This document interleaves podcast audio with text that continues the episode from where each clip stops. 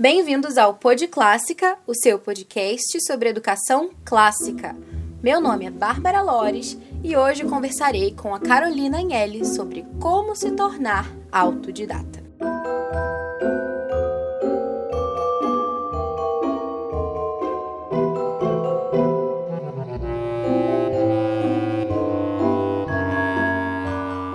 Olá, pessoal! Damos início então a mais um episódio do Pod Clássica, esse podcast que agora é quinzenal e que a gente tem procurado trazer vários convidados bem legais para que a gente possa conversar sobre assuntos interessantes que nos ajudem então a continuar essa nossa formação pessoal, esse nosso caminho aí é, de busca pela sabedoria, né, pelo cultivo das virtudes também.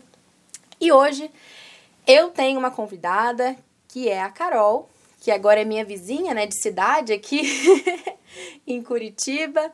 É, embora a Carol seja de São Paulo, eu seja do Rio, viemos parar aqui, nos encontramos aqui, nos conhecemos.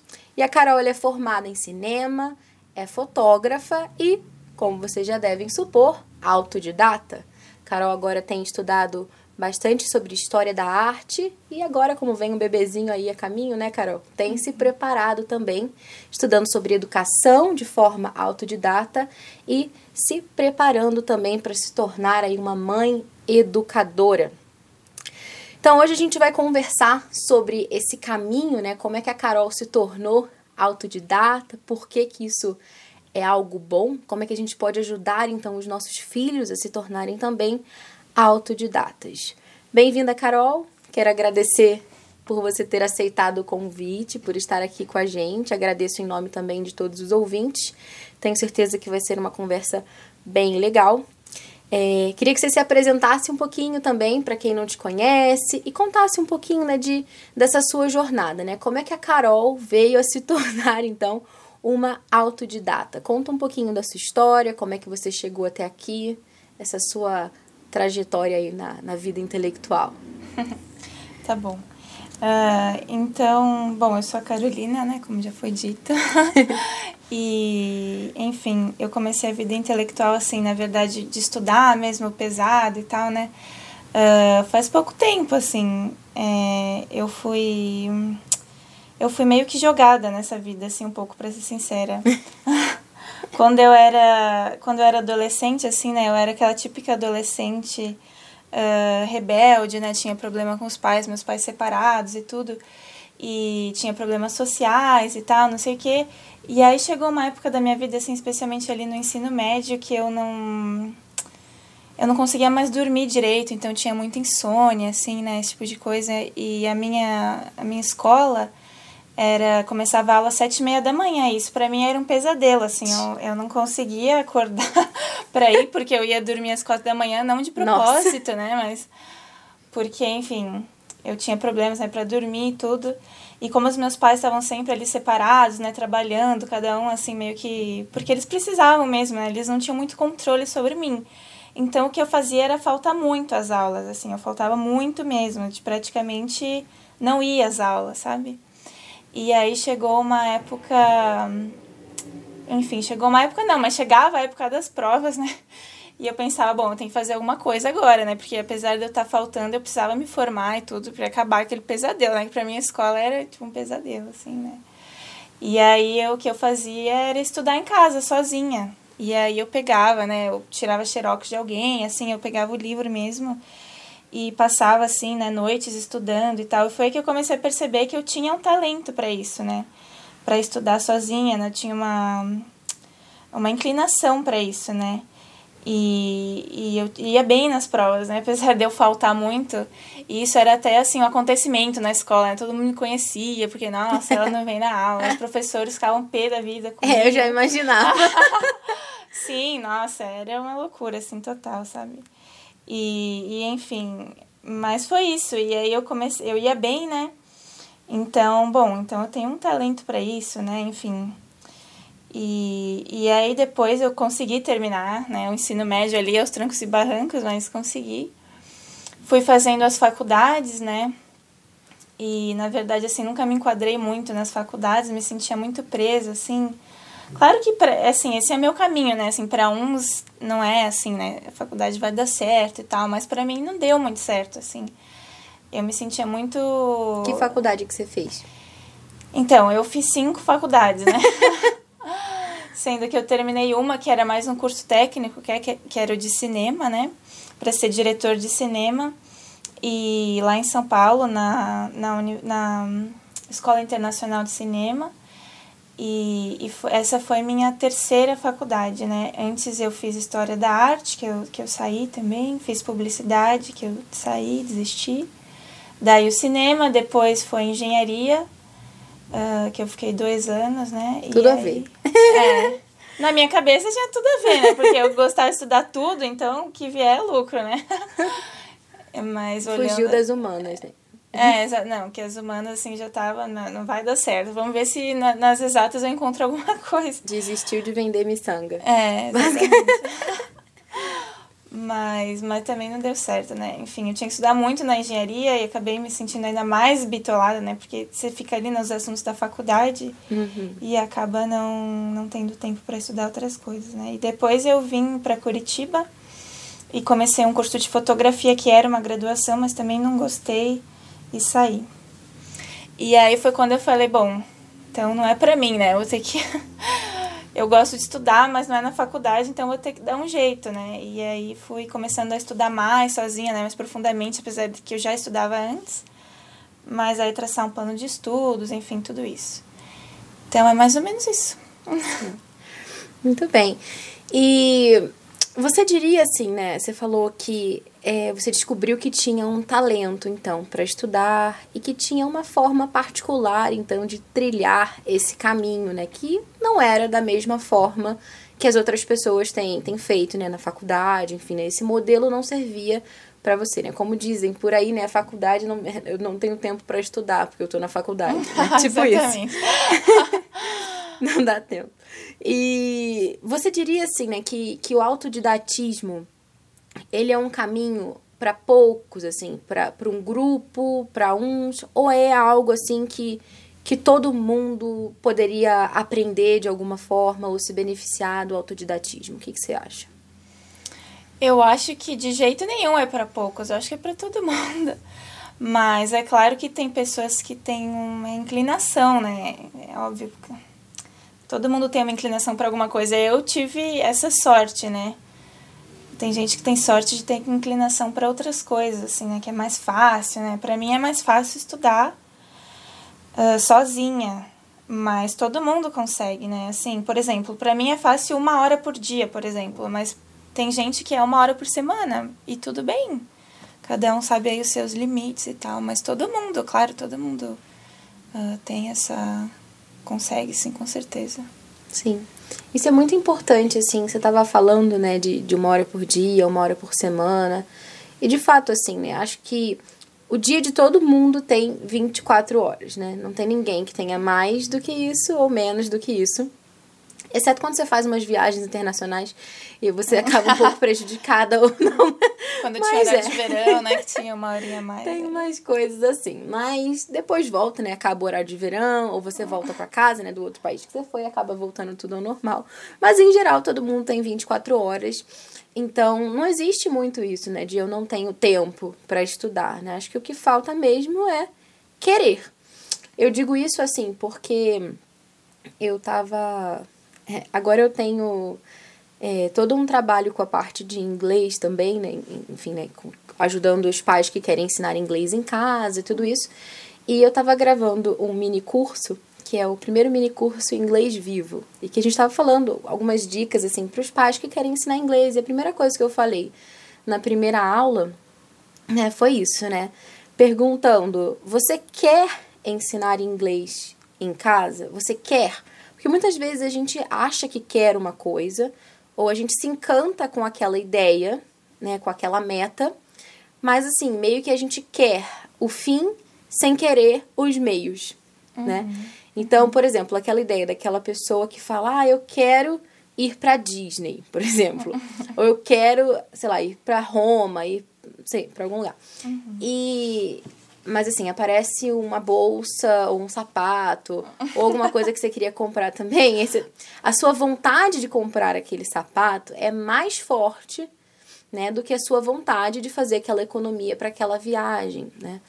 Ou então você, faz, é, você decide que quer comprar um curso, por exemplo, que você quer fazer um curso e esse dinheiro vai para o curso e não vai para a viagem, né? Não que, que o curso seja é, melhor ou pior do que a viagem. Às vezes pode ser mais importante você fazer o curso, né, em algum momento, do que você fazer uma viagem. Mas é interessante a gente pensar nisso, né? Ou, ou aquela pessoa que fala, né, eu quero emagrecer. Mas vê aquele brigadeiro. e, né, de fato, né? Então, assim, a gente acha que quer, mas na verdade é apenas um desejo, né? A gente se encanta com aquela ideia, mas na prática não é que a gente quer mesmo, né? A gente uhum gostaria ou quereria querer, uhum, uhum. mas a gente não quer, né, de forma suficiente. É, e de fato, acho que todo mundo tem 24 horas. O que nos falta mesmo é querer estudar, de fato, né? Usar aquele tempo que a gente tem e querer mesmo e defender aquele tempo do estudo, assim, né, com unhas e dentes e é, fazer o possível dentro da nossa realidade, né? Você agora tem estudado também sobre educação, né? Já que você tá com o bebezinho aí no forno. e isso é uma coisa muito importante, assim. Claro que nesses primeiros anos, né? Quando o bebê é pequeno, a gente tem um tempo maravilhoso para estudar, para se aprofundar é, em educação, enfim, em diversos assuntos. É, porque depois, quando as crianças crescem, né? No caso, por exemplo, do, do homeschooling, que, que é o meu caso e o caso de algumas pessoas também que, que têm escutado o Pod Clássico, e mesmo no caso do after schooling, né, de pessoas que têm os filhos na escola, mas que depois é, as crianças em casa, enfim, os pais complementam, né? Quando as crianças vão crescendo, você precisa começar a pensar mais em conteúdo mesmo, né? Uhum. Então você é, precisa dedicar bastante do seu tempo a isso. Né? Então, nessa fase inicial, é muito bom que você gaste o seu tempo é, pensando de fato no caminho que você quer trilhar quando você for chegar lá. Com certeza. Né? E tem uma educadora britânica chamada Charlotte Mason, Charles Mason, e eu gosto muito de, de uma coisa que ela fala que é sobre cultura materna.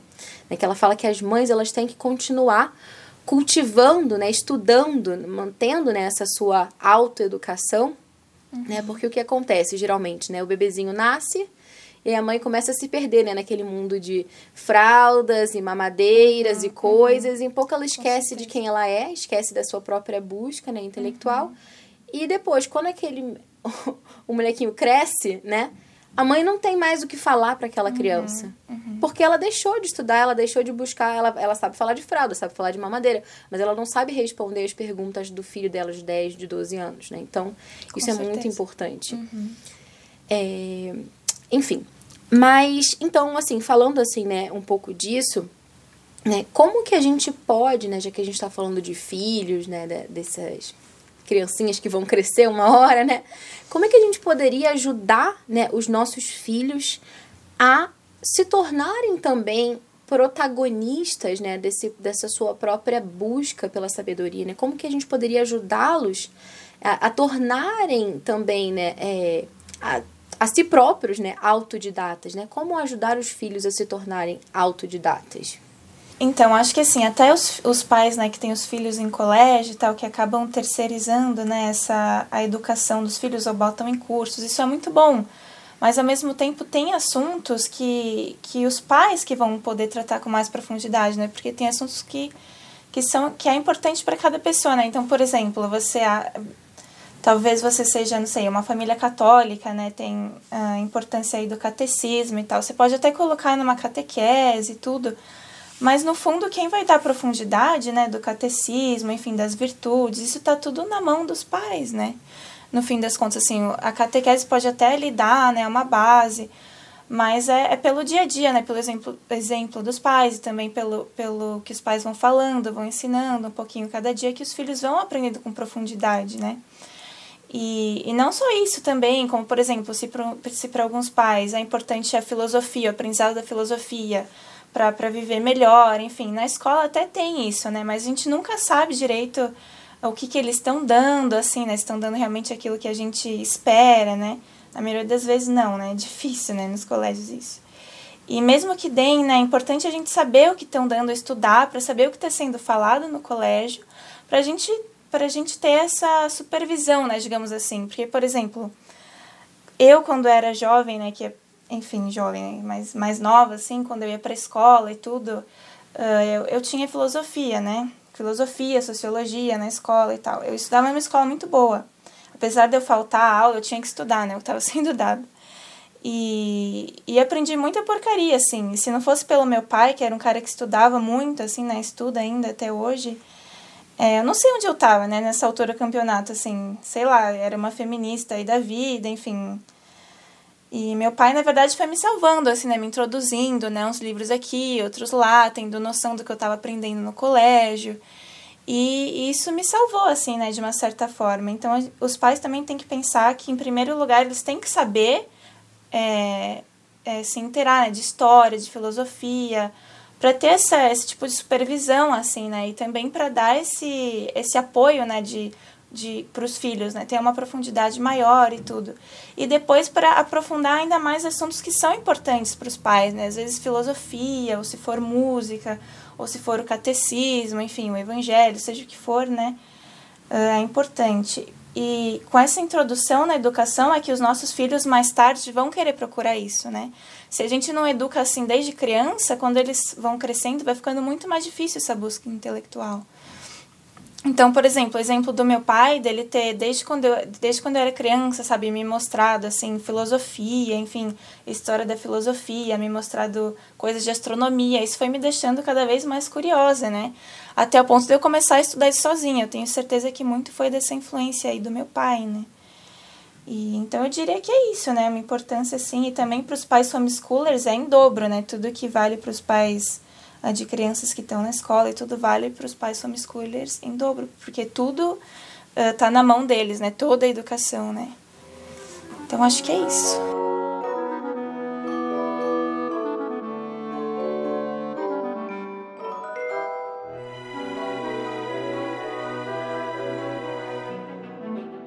bem isso que você falou, né?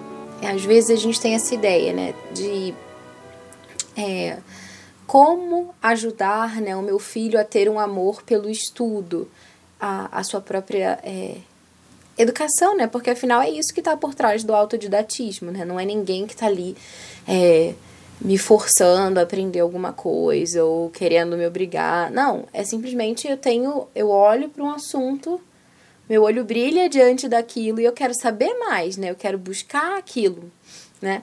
Então, é, às vezes, né, os pais, eles. Você estava falando, né, de, de adolescente, né? Pais de adolescente, não se preocupem, né? Há esperança, tá vendo? A Carol. Com certeza. Com certeza. e às vezes os pais, né? Eu vejo, né, alguns pais que manifestam algumas preocupações, assim, né? Do tipo, ah, mas meu filho não quer saber de nada ou sei lá, né, mal sentou para estudar, já tá levantando para ir no banheiro, para beber uhum. água, ou ai, por que isso, por que aquilo. Enfim, né, manifesta uma preguiça tamanha assim. É, e às vezes os pais ficam um pouco, né, nossa, o que, que eu posso fazer, né, para que o meu filho descubra, né, esse amor é, pelo estudo, esse amor pelo conhecimento. E de fato não existe uma pílula mágica, né? É, se a gente quer que os nossos filhos eles tenham essa busca pela verdade, né? Essa sede, nós precisamos ter também, né? Então, se os nossos filhos nos veem estudando, se os nossos filhos nos veem lendo, né? Como você estava falando, né? Do exemplo que o seu pai teve para você, uhum. é algo que, que ele vê e, né? e se inspira, né? Diante daquilo, né? É, embora talvez né, não naquele momento imediato muitas vezes né mas futuramente né aquela lembrança ela fica sempre ali né nada é desperdiçado nada é jogado fora né? uhum. né? então o exemplo dos pais diante dos filhos é algo que, que de fato é muito bom né e também não tem pílula pra gente, né? Ou seja, se você quer que o seu filho busque a verdade, busque o conhecimento, ame estudar, você precisa também, né? E muitas vezes nós não queremos, né? É como aquilo que eu estava falando antes, né? É, a gente deseja, né? Esse estudo, mas querer, querer de verdade não queremos, né? A gente quer ver o feed do Instagram, A gente quer ver o Facebook. É, isso é um problema. Porque, de fato, não, mas eu não tenho 15 minutos para ler um livro. Tudo bem, mas quanto tempo você gasta é, vendo a vida das pessoas no Instagram? Uhum. Né? Quanto tempo. Uhum. Né? É a nova janela, né? A pessoa fica ali na janela. Eu já falei isso antes aqui. mas é, de fato, né? E, e às vezes, assim, né? Uh, os pais não tiveram também uma boa formação na escola, né? É, muitas vezes esse é um, um, pouco um ciclo vicioso, né? Tem o ciclo vicioso e o ciclo virtuoso. O ciclo vicioso é, né, nós, né, enquanto pais, que às vezes fomos à escola e fomos educados, assim, nesse sistema um pouco é, mecanicista, né, de só memorizar um monte de coisa para cuspir na prova e esquecer, basicamente. Uhum. É, e não, não descobrimos o amor, né, por aquela busca e meio que a gente acabou não amando o estudo, né, ao longo, né, de, desse processo, porque uhum. de fato, né, os seres humanos não foram feitos para isso, né? Isso é trabalho de máquina. Né? O ser humano ele foi feito para buscar a verdade, para contemplar a verdade, uhum. para se deleitar quando ele encontra essa verdade. É, e aí, quando a gente consegue descobrir né, esse amor pelo estudo, é muito fácil para que os nossos filhos, né, nos olhando, eles consigam amar também é, desde que eles vejam um modelo. Né? Mas como é que a gente pode então se tornar esse modelo se a gente nunca viu modelos assim, né? Às vezes é, né? Aí é um pouco. Esse é o ciclo vicioso, né? Mas a gente quer começar o ciclo virtuoso, né? Que é a gente de fato conseguir é, buscar a verdade de uma forma apaixonada, né? Studium é uma palavra que, que significa isso, né? Esse zelo, essa fome de, de conhecer a verdade, de buscar a verdade, de ir atrás. Né? Os nossos estudantes, em geral, não têm studium, não têm né? esse zelo, essa uhum, paixão. Uhum. Eles simplesmente vão, né? Um pouco assim, né? Na obrigação, uhum. né? Mas nós não queremos que seja assim, nós queremos que seja um ciclo, então, virtuoso, né? Que a gente possa, então, ser o modelo, né? Para os nossos filhos, né? Para que eles possam também amar essa busca, amar a verdade.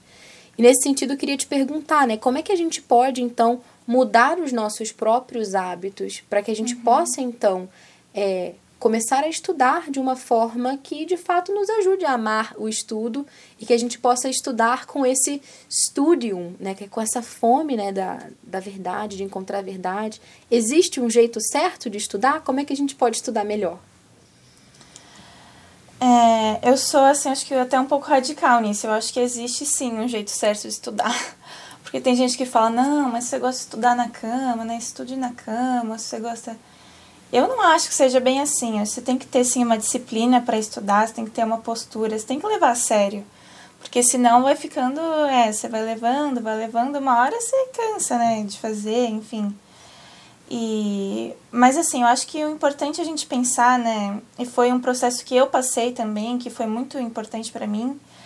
É, a gente tem que entender o objetivo, né? Entender nossos objetivos na hora de estudar. Então, uh, pensar assim, né? Por que que, por que que eu quero estudar, né? Por que que eu estou estudando? Por que que eu estou fazendo isso? E aonde eu quero chegar, sabe? O que que eu quero entender? Eu quero entender, sei lá, a filosofia, eu quero, eu quero entender, enfim, as coisas mais básicas para ensinar para os meus filhos. Ou, enfim, você tem que saber por que, que você está fazendo aquilo e qual é o seu objetivo, né? E aí, a, a, a partir disso, você pode traçar um plano de estudos. Isso é muito importante, né? Traçar esse plano de estudos. Então, por exemplo, no meu caso, uh, eu queria ter uma vida intelectual, né? E, e então estudar basicamente tudo assim que eu pudesse. Mas eu acho que mais importante para mim, no fim das contas, era a filosofia.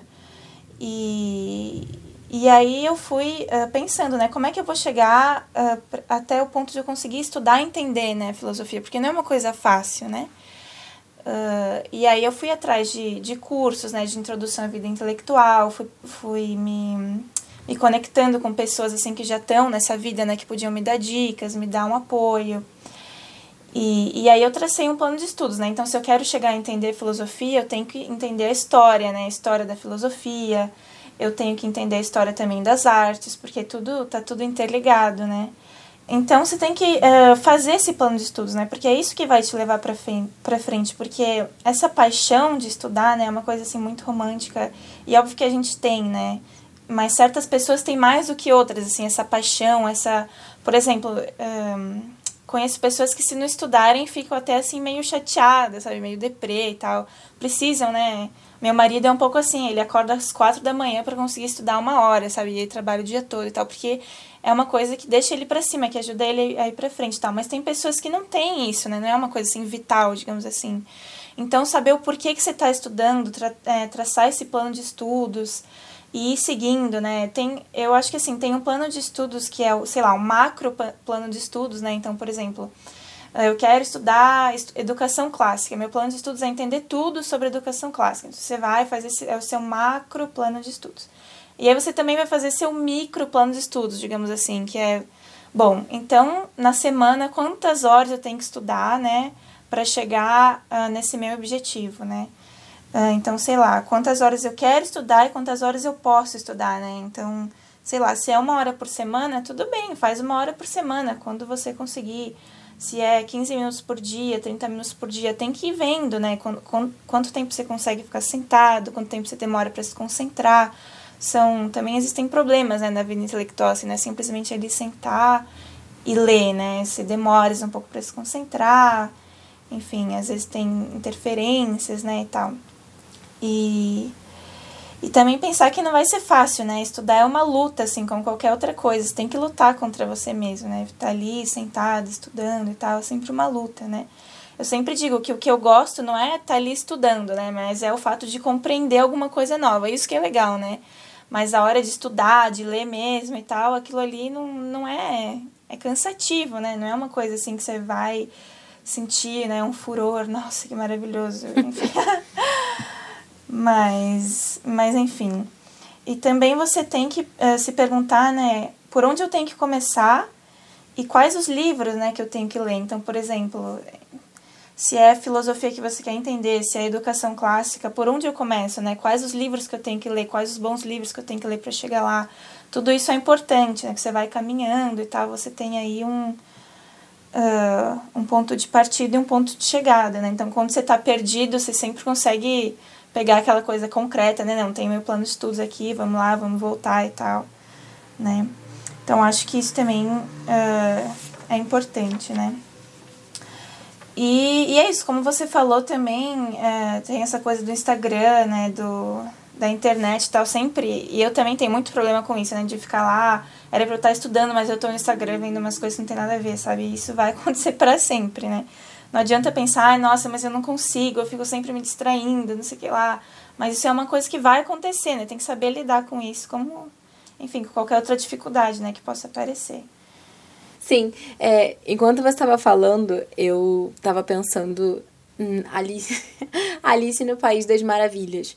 Porque tem uma frase que não é exatamente assim, literal, né? Mas a ideia é essa. Uhum. É, se você não sabe para onde vai, qualquer caminho serve. Eu pensei nessa frase também, mas como eu não sabia exatamente ah. o que era, eu falei, é melhor eu não falar.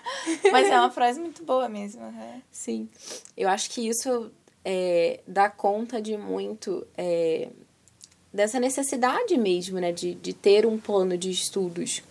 E falando assim, né, de, de famílias educadoras, por exemplo, é, não é só a questão do, do, do, do, plano de estudos próprio, mas mesmo de desenhar um plano de estudos para os filhos, né? É, de educar tendo em vista esse, é, esse fim, né? Pensar, né? Sei lá, às vezes tem, tem muitos pais, né? Homeschoolers ou, ou after schoolers, enfim, que tem ali a criancinha de, de dois aninhos, de três aninhos, ele, assim, estão ali super preocupados com o que, que eles vão fazer, aquelas crianças, né? Mas é muito importante a gente pensar, né? Como que eu espero que essa criança, né? Que esse jovem seja, né? Quando ele estiver lá se formando, né? Quando ele estiver com seus 17, 18 anos, né? Então a gente tem que pensar, né? Que jovem que a gente quer formar, né? Colocar num papel, assim, né? Quais são as características que eu gostaria que meu filho tivesse? Quais são os livros que eu gostaria que ele tivesse lido? É, né? E, assim, desenhar isso mesmo e né, colocar as coisas em prática agora, mas tendo em vista esse fim, né? Isso ajuda muito. E também, é, uma coisa legal também, né, de, de fazer esse plano de estudos, é, é que a gente pode também, é, nada é estanque, né? Tudo aquilo a gente pode é, pode ser flexível, né, de acordo com as circunstâncias, né? Por exemplo, às vezes você tem uma certa lista de livros que você acha que seu filho deveria ler, por exemplo, até os 18 anos. Só que determinados momentos da vida dele, um ou outro livro daquele ali pode ser super importante, né?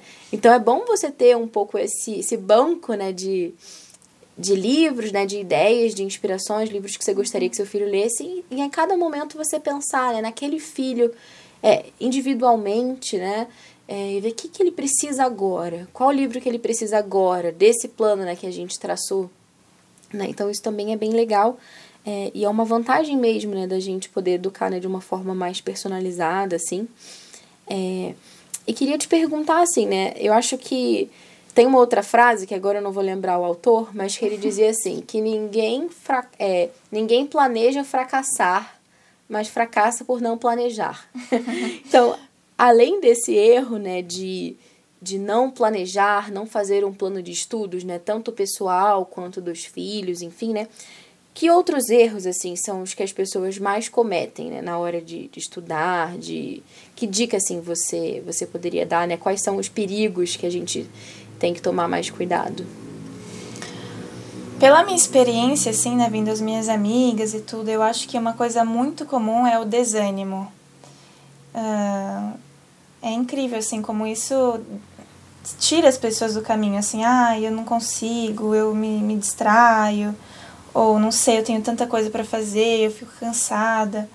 No fundo, a gente sabe que a gente consegue, né? Se a gente se esforçar um pouquinho, ou enfim, fazer até mesmo plano de estudos, né? Às vezes nem isso está feito e tudo. Então, acho que tem que tomar muito cuidado com o desânimo, assim, porque é, é difícil, estudar é difícil, a gente vai desanimar mesmo, assim, o tempo inteiro, né?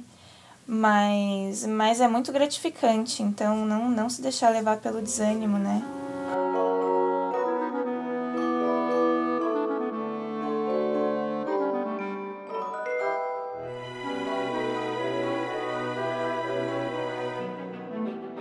Certo, com certeza. Acho que o desânimo, assim, é, é algo que, que a gente precisa realmente estar atento, né?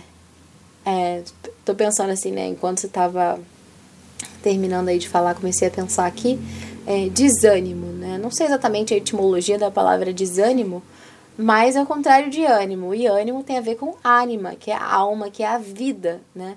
Então, muitas vezes, de fato, a gente perde um pouco essa vitalidade, essa sede, assim, é, e acho que é que nem o enamoramento, né? Dizem que a paixão, né? É, eu, existe paixão à primeira vista, amor à primeira vista não, porque você só ama quem você conhece, né? Mas paixão à primeira vista, sim, existe. Mas dizem que a paixão dura cerca de, acho que é oito, nove meses, tem umas pesquisas, assim, né, que falam e que depois fica o amor mesmo, né? Acabam aquelas borboletas no estômago, aquelas, né, palpitações, né? Depois disso é realmente problema do coração, são outras questões, né? Já não é mais paixão depois dessa, dessa etapa, né? E isso também acontece, né? Acho que nessa busca né, intelectual. No início, você se encanta, né? Ah, educação clássica, que legal, que maravilha. Vou ler tudo que eu puder, os artigos. Depois a coisa começa a ficar um pouco árida, começa a custar. E aí que é heróico continuar, né? E, e permanecer. É, aquela frase, isso aqui diferencia os homens dos meninos, né? tipo, é, e as mulheres das meninas, nesse sentido. É permanecer, ir na luta mesmo e, e continuar, né? Porque né, não, não é só de flores que se faz né, a, a vida, né? De, de forma geral. É, mas eu também queria te perguntar uma outra coisa, né? De dica, assim, né? Com relação a, ao estudo, né? Com relação ao né, a isso que a gente tem falado, porque você comentou comigo antes da entrevista que você leu aquele livro, né, do, do Mortimer Adler, que é Como Ler Livros, e que meio que depois disso você começou a estudar, né, de um jeito completamente diferente, né? Que dicas que você poderia dar então pra gente, né, de como que a gente pode melhorar de fato esse nosso momento de leitura, né? Como que a gente pode então aproveitar mais é, beber mais né, dessa fonte que são os livros de uma forma que seja realmente é, eficiente, que, que, nos ajude né, a continuar nessa busca. É, esse livro é um livro assim até um pouco extenso, né? Acho que ele tem umas 600 páginas, pelo menos a minha edição, e ele é bem denso, assim, ele tem muitas, muitas informações mesmo. Então, acho que o, o ideal seria que lessem, né, o livro, se se interessassem e tudo. Mas, assim, eu vou falar mais ou menos, assim, o que mais me marcou do livro, né, o que mais me ajudou, assim, né, de fato, na prática uh, e tudo mais. Então, uh, no livro, o Mortimer, Adler, ele fala que existem quatro tipos de leitura, né? Seria a leitura elementar, uh, a leitura é, elementar, a averiguativa, a analítica e a sintópica. E, e enfim, a elementar seria a mais básica e depois a sintópica a mais complexa e tudo mais. Uh, e aí, enquanto ele vai falando do, dos tipos de leitura e tudo, ele vai dando, assim, uh, regras, né? Como se fossem regrinhas, assim, né? Uh, de, de planos de, de ação mesmo para você fazer enquanto você lê, porque ele diz que existe a leitura passiva, né? Que é essa leitura que você pega o livro e vai lendo, assim, simplesmente contando só com a sua memória e tal, vai passando as páginas e não anota nada, enfim, seria um tipo de leitura passiva. E existe o tipo de leitura ativa, né, que, que, que são todas essas leituras que ele fala, nesses quatro tipos, desde elementar até sintópica. Que ele diz que é o jeito certo de ler os livros, né, ter uma leitura ativa dos livros.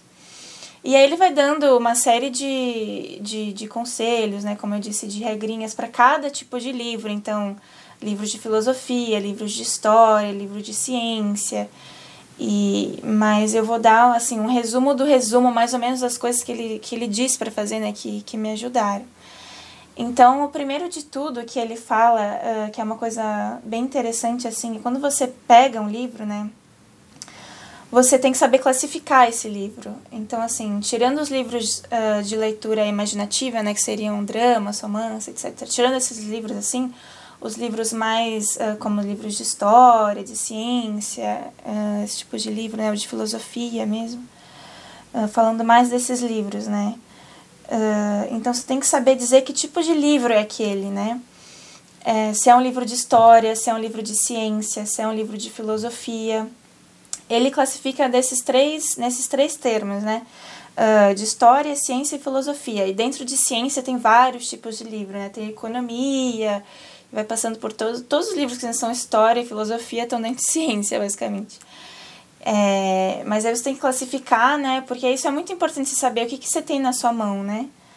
E, e também você tem que conseguir classificar o livro uh, entre, entre livro prático e livro teórico, né?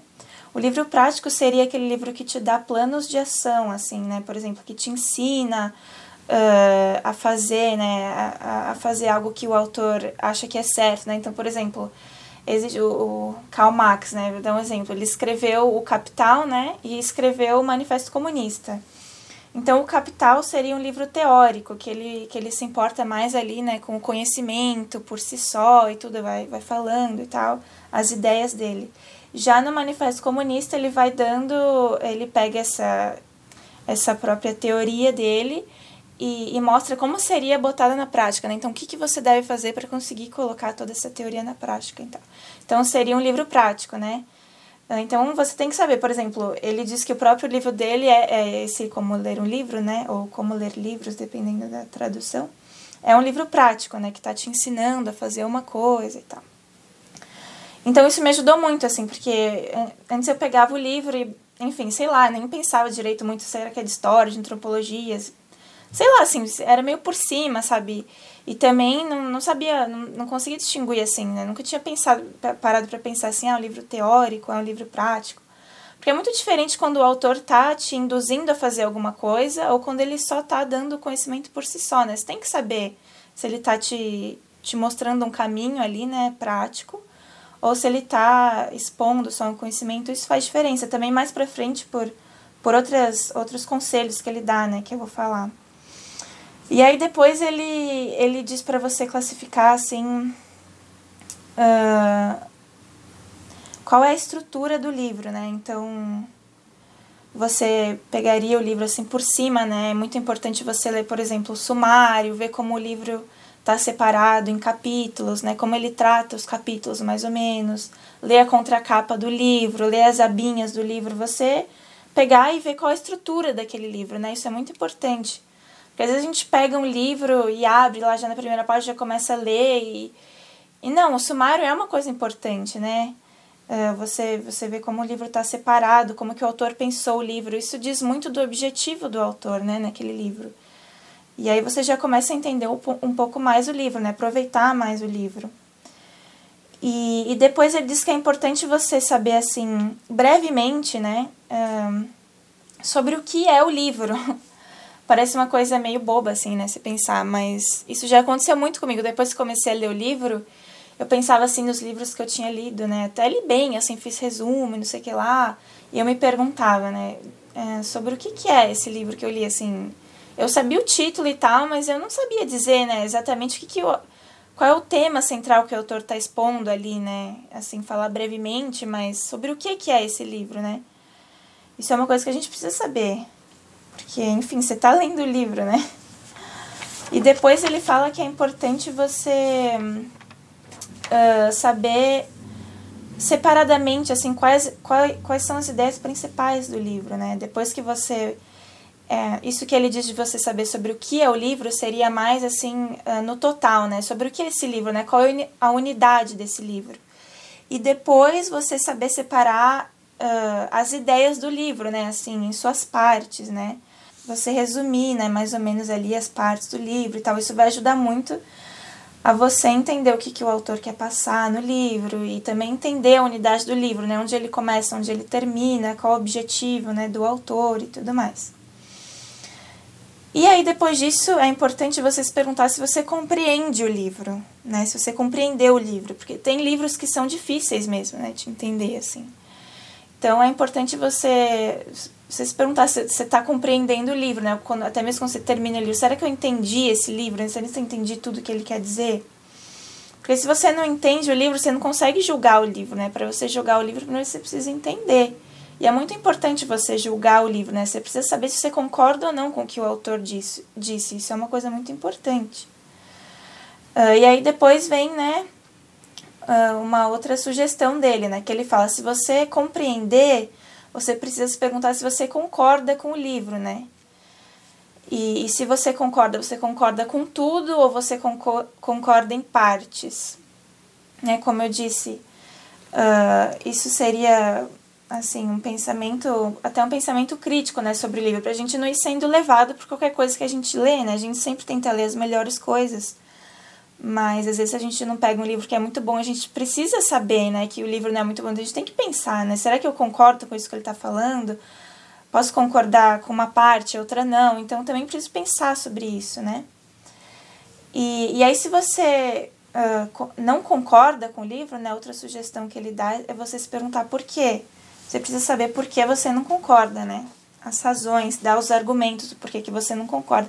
Às vezes até você tem uma intuição, assim, ah, eu não concordo com o livro, né? Não sei dizer muito bem porquê, mas eu não concordo. Então você tem que ir atrás, né? Vai atrás de outros livros, entende por quê, né? Porque assim você tem. Porque, enfim, dessa maneira você consegue entender o livro, né? Uh, e, e tirar tudo que o livro tem, né? Não não simplesmente ler e guardar alguma coisinha na memória e depois aquilo ia se apagando. Isso é muito comum, né? A gente lê e acaba esquecendo o que a gente lê, né? Isso é porque a gente não se pergunta, a gente não fica ali em cima do livro tentando extrair, né, o máximo que o livro pode dar, enfim. E aí, por último, né, aqui no meu resumo do resumo do resumo sobre o livro, ele diz que você precisa pensar quais as consequências uh, a leitura desse livro pode trazer e não só para você, mas para a sociedade, né, como, como um todo, assim. Então, por exemplo, se você lê, às vezes você lê um livro que não é muito bom, né, você precisa saber quais consequências, né, esse livro pode trazer, assim, para a sociedade, até mesmo, não sei, se eu der esse livro para o meu filho, né, quais as consequências ele pode trazer, né, para o meu filho. Você tem que se perguntar essas coisas, né. Por exemplo, não sei, até estava falando do Manifesto Comunista ali, né? Você leu esse livro aí, se você se perguntar, né, nossa, quais as consequências isso pode trazer, né, para a sociedade? Então você vai acabar até entendendo um pouco mais sobre a sociedade, né, no fim das contas. Um, e aí também ele fala, né, sobre outros métodos, ele dá vários métodos, assim, né, mais ou menos em cima dessas, dessas coisas aqui que eu falei, mas, por exemplo, também existe um método para os livros de ficção, né, que que são também perguntas em cima do livro e tudo mais, perguntas até parecidas, mas algumas coisas mudam e tudo mais. E é bem legal, né? Porque ele dá esse. Enfim, ele te ajuda a extrair tudo que o livro pode dar, né? Isso é, isso é muito bom, que você vai gravando o livro, né? E não esquece, né? Não é um tempo perdido, que você pega, lê o livro, depois, enfim, esquece tudo que você leu. Que é uma coisa muito frustrante, né? E o que ele diz também que é importante sempre você ter uma anotação do livro, né? Então, todas essas perguntas que você vai se fazendo, né? Você ir anotando até mesmo no próprio livro ou num caderninho que você tem e guardando, né, esses fichamentos que você vai fazendo, porque depois você vai acabar tendo ali uma, digamos assim, uma biblioteca própria sua, né? Se você precisa falar daquele livro, você já tem assim um resumo já feito, né? Você já vai, é, enfim, em cima daquilo que você mesmo escreveu, e não precisa, enfim, reler várias partes do livro que demoraria muito mais tempo. Então também isso é muito ajuda muito, né? Então, mais ou menos é isso, assim, que eu, o que me ajudou bastante, né, depois que eu li esse livro. Nossa, muito legal. Assim, quando você estava falando, eu estava pensando em algumas coisas, né? Por exemplo, isso de ah, por que, que você discorda do livro, né? Uma pergunta interessante, assim, né, de se fazer, né? No caso de você ler algo que você não concorda. É uma pergunta super boa que os pais podem fazer, por exemplo, para os filhos ao terminar uma leitura, né? Para fugir um pouco daquele, né? Gostou? Sim, não. né? Por que, que você discorda, né? Ajudar o filho também a organizar o próprio pensamento, a defender a própria posição nesse sentido também é bem legal. É, e, enfim, isso que você falou, né, de de ter um caderninho, de anotar e tudo isso, também achei bem legal. Falei sobre isso recentemente num episódio do Chá das 5, sobre como criar um commonplace book, né, que é um livrinho em que você, basicamente é um diário de leitura, né, em que você vai anotando ali os trechos interessantes das coisas que você lê e tal, e como que isso foi desenvolvendo, é, como isso foi desenvolvido ao longo da história, né.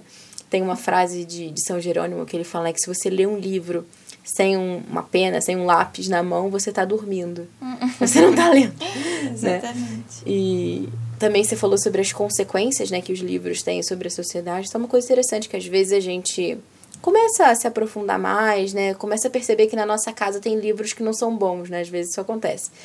E às vezes a ideia da pessoa é falar, ah, não quero esse livro mais, né, aqui. Mas aqui que você faz? Você doa, tipo, pra um professor, pra uma biblioteca, uma coisa meio doida, assim, né? Não, né? Certeza. Tipo, se você não quer pra você, você não pode dar pra outra pessoa uhum. também, né? E esse cuidado também, né, ao presentear alguém também, né, conhecer o livro que a gente tá, lendo, tá, tá dando de presente, enfim, tudo isso uhum. é bem, bem importante, né, se a gente for dizer. Mas queria agradecer é, sua participação. Acho que foi muito boa, assim, essa nossa conversa. Já deu muitas luzes, né, para que os pais possam, então, cuidar mais da sua própria educação, da educação dos filhos, se planejarem mesmo também nesse sentido, né, sabendo para onde vão. É, e queria que você deixasse algum recado final, dissesse onde que as pessoas podem te encontrar, né, nas redes sociais, enfim, é onde que você costuma fazer aí as suas postagens, reflexões. Eu que agradeço de, pela oportunidade. Foi muito bom mesmo falar um pouquinho sobre isso. Acho que é muito importante, né? É, eu tenho um canal do YouTube, né, que eu falo também sobre assuntos culturais, enfim. Eu ainda estou começando, mas tá lá firme e forte. Acho que dá para achar pelo YouTube mesmo, né? Se você botar Carolina Agnelli, A-G-N-E-L-L-I. Ou você entra no meu Instagram, que é Carolina, G-N-E-L-L-I, né, o arroba. E lá tem algum link ali na bio, né? Geralmente eu boto alguma coisa aí. Uhum. E daí já vai direto. Muito bem. Então, obrigada, Carol. É, obrigada a vocês também que nos acompanharam até agora. Quero deixar um último recado também. Se você gosta do Pod Clássica, pedimos a ajuda de vocês para que a gente possa continuar mantendo o nosso podcast no ar. Afinal, é um podcast gratuito em português, com bastante conteúdo de qualidade, mas para mantê-lo no ar não é gratuito. Afinal, enfim, a gente precisa manter o SoundCloud, o site, tem uma série de custos que isso supõe. Então a gente pede aí então a contribuição de vocês, pedimos que vocês acessem lá, né? Vocês podem doar é, a partir de um real, enfim, isso não é nem um cafezinho, né? Um, um realzinho por mês, gente, o que, que é isso? É esmola, se quiser dar mais, a gente também aceita. Mas é o apoia.se barra podclássica. P-O-D, né, de podcast, e clássica de educação clássica. Clássica. apoia.se barra podclássica. Pedimos então que vocês nos ajudem para que a gente possa chegar a cada vez mais famílias, possa continuar mantendo esse projeto no ar, levando esse conteúdo então para cada vez mais pessoas. E é isso, vejo vocês então daqui a 15 dias no nosso próximo episódio. Acompanhe também o Podclássica nas redes sociais, lá no arroba Podclássica do Instagram, tem o nosso canal também do YouTube, acompanhe nossas lives toda terça-feira, 5 horas lá no Instagram, traga sua xícara para o nosso chá das 5 e vejo vocês lá.